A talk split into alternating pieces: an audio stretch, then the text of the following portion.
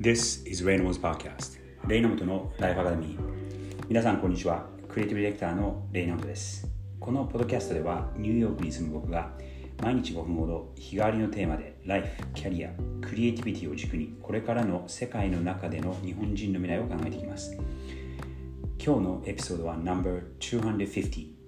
ということで無事250回目も目を迎えることができました。皆さんお付き合いいただきありがとうございます。去年の年末からこのポッドキャストをやり始めてまず最初毎日やるという意気込みでやり始めました。で大体毎日はできているんですが正直やっぱりそのスケジュールが変わったりとか特にあの出張が入ってしまうとこう静かに収録をできる場所を見つけるのが意外と難しくてなかなか取れない日があったりまたあの家族と一緒にいてその子供が後ろでギャーギャー言ってる時にちょっと聞き苦しいシーンなども多々あるんですがいつも聞いてください。そしてお付き合いくださってどうもありがとうございます。今日朝ですね日本の人とちょっと電話をすることがあってあのなんか日本のニュースの報道のされ方とあとアメリカの報道のされ方の温度差の違いみたいのが分かったんですが今ちょうど台風が日本に来ていて結構その大きな台風が日本を横断しているというニュースが日本でももちろん流れているんですが意外とこちらでそれがあの報道されていて僕もその日本の台風のニュースっていうのは正直あの、まあ、結構しょっちゅう毎年あるのでそんなに珍しいこともないですしアメリカのこういう結構大手のメジャーな報道局とかが取り上げるってことはほとんどないんですね。なんですが今回の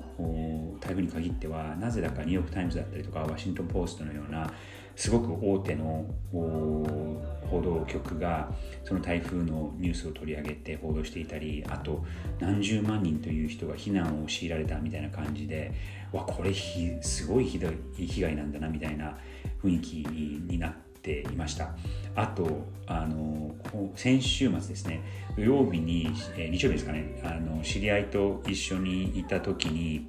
あのその人から「あれ日本の台風って今大丈夫?」みたいなことを聞かれたりとか「えそんなに広いの?」みたいな感じでその日本人の現場に現地にいる人に聞くとまあ確かに大きい台風だけどもそんなに被害もなくてまあ通り過ぎましたっていう温度感とこっちだとえ結構これって広いよねみたいなその報道の違いにちょっと驚いた次第です。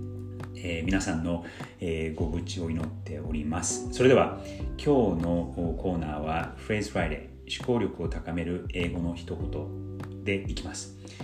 今日の一言はあこちらです。Live life by choice rather than chance. Live life by choice rather than chance. この言葉ですね最近読んだ英語の本で Who Will Cry When You Die? という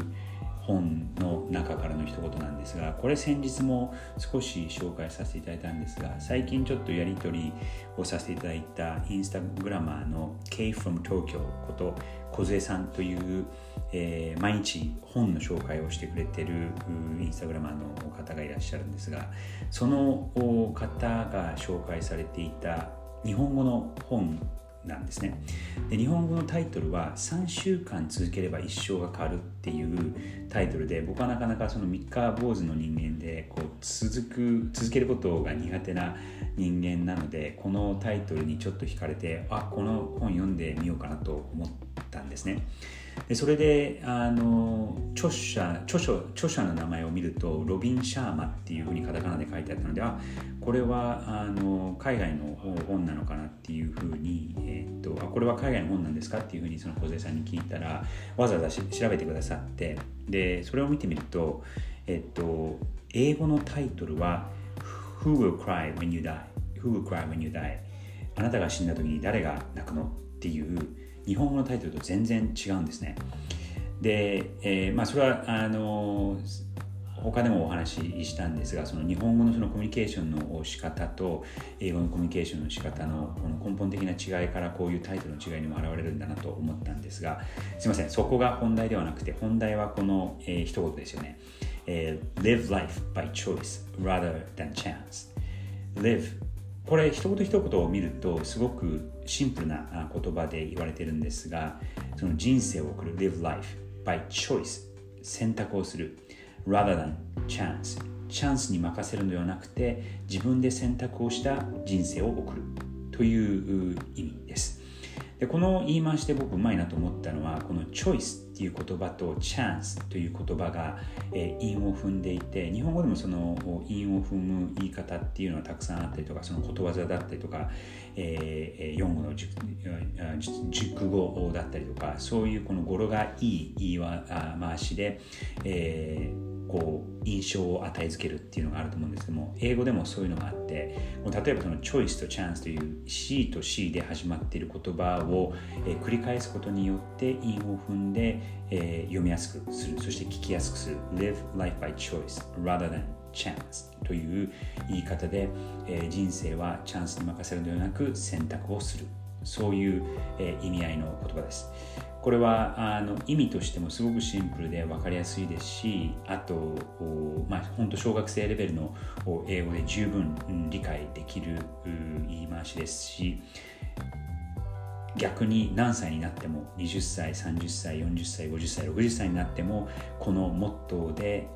人生を過ごすとより良い人生になるのではないかなという言葉なので今日このロビン・シャーマさんの本のこれは一生ではなくてですねこうしれっと書いてあった言葉なんですがそれが気になったので書き留めてお伝えしました。Phrase Friday 思考力を高める英語の一言。Live life by choice rather than chance 今日は金曜日 Enjoy your Friday